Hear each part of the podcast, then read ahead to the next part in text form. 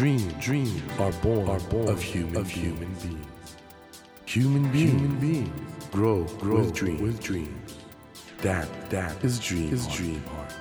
When you touch, when you that, touch warm, that vibration, vibration, a new dream, a new dream will be born, born of you, of you. Dream, dream heart, heart. ドリームハート政教新聞がお送りします皆さんこんばんは茂木健一郎ですこの番組は日本そして世界で活躍されている方々をゲストにお迎えしその方の挑戦にそして夢に迫っていきます。さあ今週もサッカー審判員の山岸幸子さんをお迎えします。山岸さんは日本サッカー協会そして FIFA 国際サッカー連盟の主催する試合の審判を務める JFA に登録している審判員でいらっしゃいます。先週はサッカー審判員という仕事のことそして6月に開幕する女子ワールドカップカナダ大会の意気込みなど伺いましたが今週は山岸さんがサッカーの審判員になるまでの道のりに注目してみたいと思います。よろしくお願いします。よろしくお願いします。もう先週のいかに過酷なお仕事かってことをね伺ったんですがその審判員を目指されたちょっときっかけ何だったんですか？そもそもあまり審判はやる気はなかったんですね、はい、でたまたま大学の時に、まあ、審判員の資格を取らされて、まあ、これはもうでも先週おっしゃってましたけど、はい、必修でいやいやいやいやなが取った、はい、でその後にあの地元で少年サッカーの手伝いをしてましたので、はい、それでまあ資格が必要で取って、ええ、でたまたま行った大会の会場で県の審判委員会の方に声をかけられたんですね。なんて声かけられたんですか？審判やらないですか？っていう感じで。ちょっと待ってください、ということは、素質を見抜かれたってことじゃないいや女性が少なかったからでしょうね。いやいやいや。えでもその方すごいですね、い。やまたその方がすごくいい方だったんですね。優しくて、はい、で来週今度女性の心配の講習会があるので来ませんかって言われたので。早もう来週来ませんか？はい。でじゃあ忘れないうちに行くかっていうことでちょっと更新もできるっていうおまけがついてたので,、はい、でそれで行ったんですね。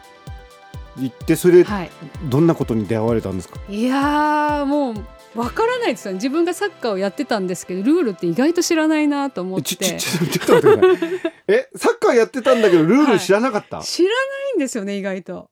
えー、っとちょっと僕も今動揺してるんですけど そんな細かくあるんですか？警告をどういう時に出すとか、はい、退場、まあ、イエローカードレッドカードですね、はい、どういう時に出すかっていうのが私知らないと思ったんですよ会場に行って。反スポーツ的行為を犯すとか、はい、規定の距離を守るとか、はい、ファールも間接フリーキックと直接フリーキックというのがあってあ、ね、それも項目が分かれてんですよ。はい。でもいや私はそれが区別できてないその時に初めて気がついて。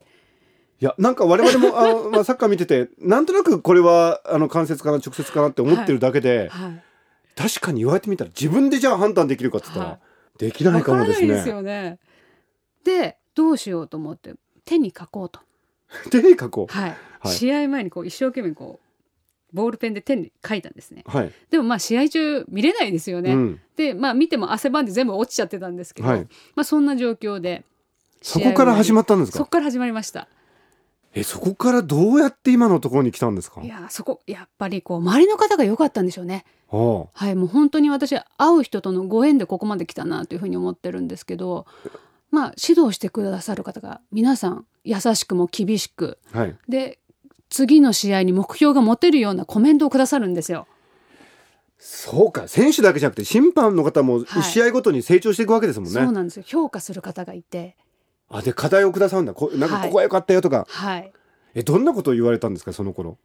例えばあの走ってるフォームがいいとか そういうことも本当に評価されるんですよ。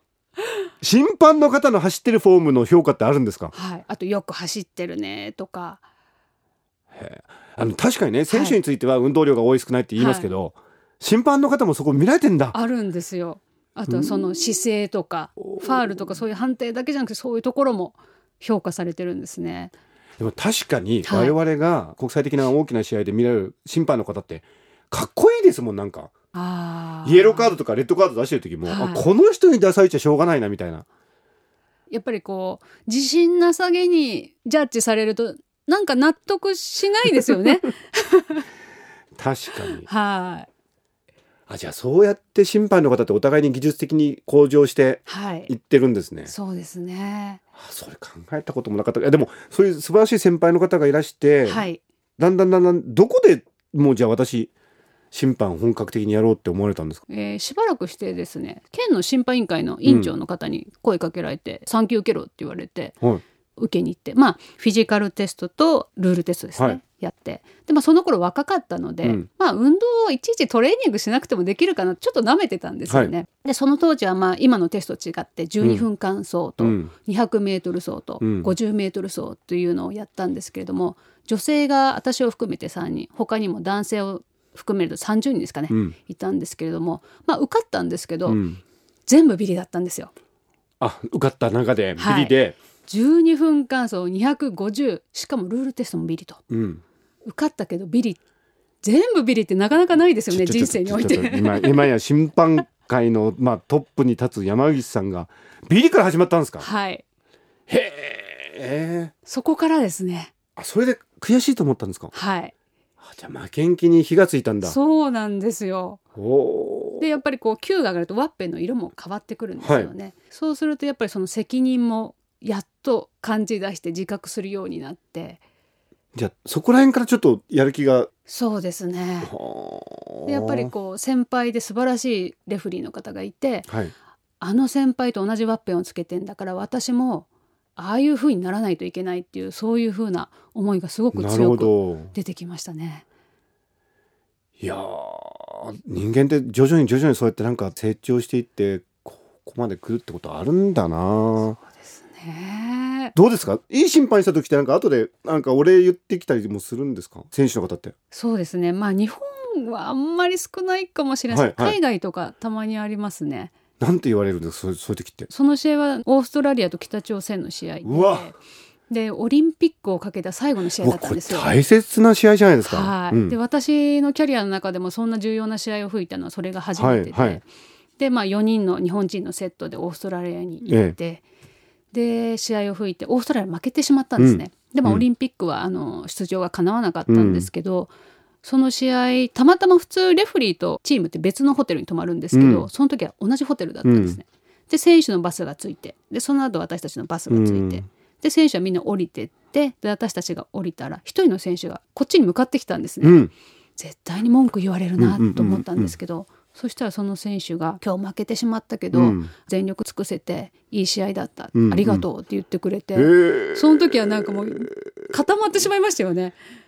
だけどはい。ひょっとしたら選手の方ってはい。一緒に試合を戦った戦友ってわけじゃないけど、うん。そういう意識もあんのかもね。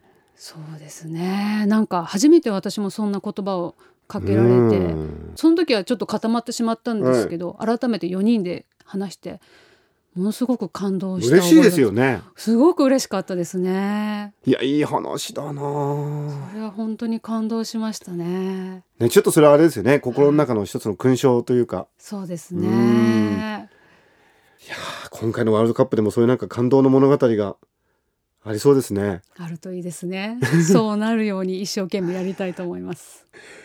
いやでもお話伺ってるとトレーニングの仕方とかはい。審判の方の話聞いてるのか選手の方の話聞いてるのか分かんなくなるぐらい。過酷。だってねはい。野球の審判の方も大変だと思いますよ。僕はい。野球も好きで時々見に行くんですけど、はい。でも野球の審判の方ってこうやってずっと同じところにいますから。はい。一塁塁審はこうやって。ね出身はこうやってあのホームベースの後ろでこうやって。確かにサッカーの審判の方は走ってますわ。やっぱり走らないとダメですよね。本当にあのどういうトレーニングをされるんですか？はい、実際の試合に必要な走り方をするようにしてます。そそどういう走り方ですか？例えばまあテストでもあるように、はい。インターバルのような走って歩いて、走って歩いてとか、はい。走って方向を変えてまた走ってとかそういう試合を想定した走り方ですね。もあとはやっぱりまあ最近流行ってますけど、まあ、体幹とか、まあ、そういうふうに方向を変えながら走るので体を作らないとダメですようね。体幹トレーニングですね、はい、体幹トレーニングといえば僕は中友さんの本買いましたけど 全然できてないですね大変そうだもんなあの体幹トレーニングも そうですね。自分の体がこんなに支えられないのかって最初の頃は思いましたけど。皆さん今日あの審判員の方のお話を伺ってるんですよ。サッカーの選手のお話を聞いてるんじゃないですけど。でも選手みたいな話ですねこれもそうですね。もう同じぐらいやっぱりやらないとダメですよね。うわ。本当に。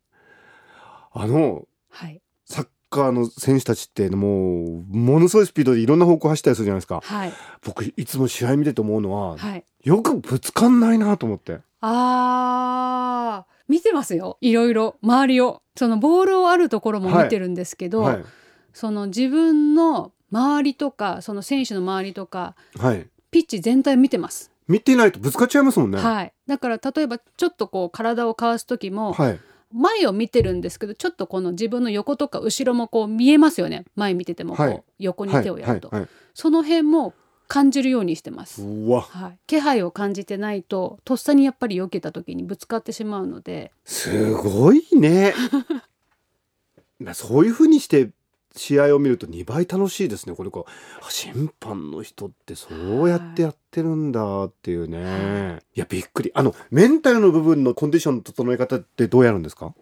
私の場合はやっぱり普段の生活をまずしっかりすることですね、はい、夫婦喧嘩をしたりとか、はい、仕事でイライラしたりとかっていうのをなるべくしないようにしてますね。とは言ってもやっぱ生活しててそういう思いをする時ってあるじゃないですか。うんはい、でもそういう時もやっぱりその自分の考え方を変えるようにしてます。へえ。考え方っていうかちょっと切り替えるってことですか？そうですねちょっと怒っちゃったりイライラしている時にもさっと切り替えてはいそれどうやってやるんですか？どっちかってあんまりうじうじ思わないように心がけるのとまあまあまあまあって自分の心の中で思うようにしてますね。まあまあまあまあ。まあまあしょうがないとか。はい、えー、旦那さんが俺のことをジャッジするなよみたいな 冗談言ったりしますよしないか。いやなんか本当に審判っぽいねって最初の頃言われました。やっぱり旦那さんにも笛吹いたりレッドカードだかイエローカード出したりは出したくなる時もありますけど。なんかこう白黒つけたがるって言ってましたよく。ああはあ、でもやっぱそのグレーゾーンっていうのも大事なんだなって最近は。グレーゾーン、生活からこう、はい、試合のこう選手へのマネジメントを学ばせていただいたというか、はい。そうですか。山岸さん最初はそんなにサッカーがね、はい、そんなにすごい好きっていうわけでもなかったとおっしゃってたしそれから審判やるってこともなかった。でも今もライフワークになってるじゃないですか間違いなく、はい、どうなんですか？人生でこういうライフワークへの出会い方ってあるってことなんですかね？私の場合はこの道に入ったのはどっちかっていうとこう周りの方のおかげですよね。うん。はい、でそういう中でこう自分がやりがいを見出してやりだしてそういうのもありなのかなというふうに思います。はい、いやだから逆に言うとこのね番組聞いてくださってる皆さんも、はい、そういうふうに例えば他人の出会いとかそういうことを通して自分のやるべき仕事とかそういうのに出会うこともあるんだってことをちょっと知っておくとなんか人生豊かに感じますね。そうですね。はい、なんかまあ自分のどうしてもこれがっていうのはもちろんあってもいいと思うんですけど、ええ、なんとなく生きてる中でこう自分が知らなかったものとか感じてなかったものを周りの人が気づかせてくれたりとか、うん、そういう方に導いてくれるっていうことがすごくあるんじゃないかなというふうに思います。そうか、はい、あの山岸さんもうすでに僕は世間の人から見ると山岸さんはもう夢を実現しちゃった人に見えるんですけど、はい、ワールドカップで吹いたりとかもうオリンピックで吹いたりとか。でもこのね番組永遠に終わらない人生の夢みたいなそういうことがテーマで、はい、今後の夢って何ですか？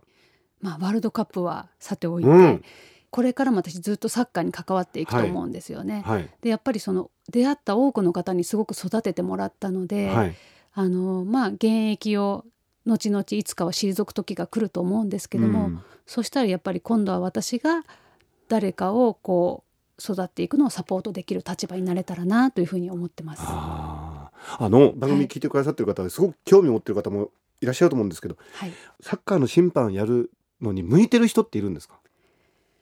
そうです。ねまずサッカーが大好きなことですね、うんうんうん、それはもう第一条件だと思うんですけれども、はい、あとは気持ちの切り替えが早い人、はいはい、でもちろんやっぱりこうフィジカル的なものとかそういうものもあると思うんですけれども、うん、人の話を素直に聞けたりとか、うん。芯は通ってるけど柔軟性があるようなそんなような人が向いてるのかなというふうに思います。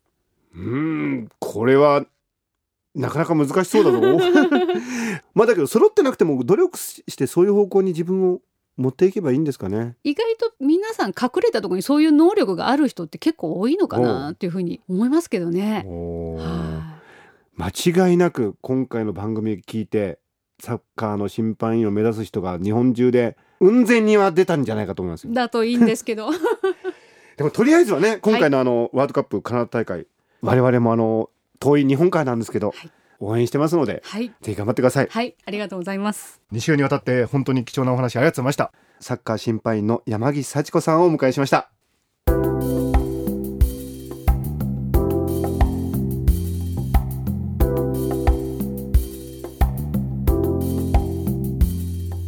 Dreams, dreams can't be seen, can't be seen with a naked, with a naked eye. eye.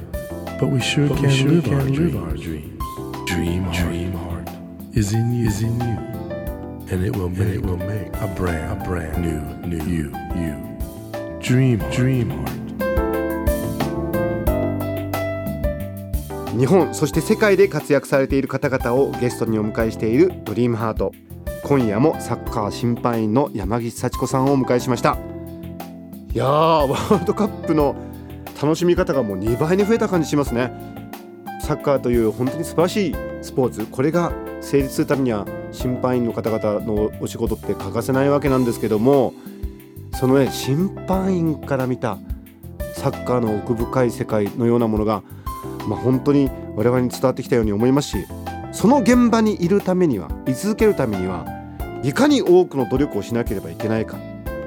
ねやっぱりねそういう努力を続けるその先にまあ、ワールドカップのピッチのようなね素晴らしい現場が待ってるんだな。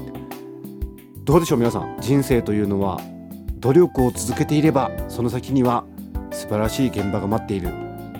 このね山岸さんから教えていただいたレッスン大切に胸に秘めてこれから生きていきたいなと思いました。さてドリームハートのホームページでは毎週3名の方に1000円分の図書カードをプレゼントしています。ドリームハートのホームページよりご応募ください。お待ちしております。さあ来週は糸や布を素材とした作品や写真に刺繍を施すなど独特な手法で作品を制作されているアーティストの清川あさみさんをお迎えします。どうぞお楽しみに。それではまた来週のこの時間にお会いしましょう。ドリームハートお相手は森健一郎でした。ドリームハート。政教新聞がお送りしました。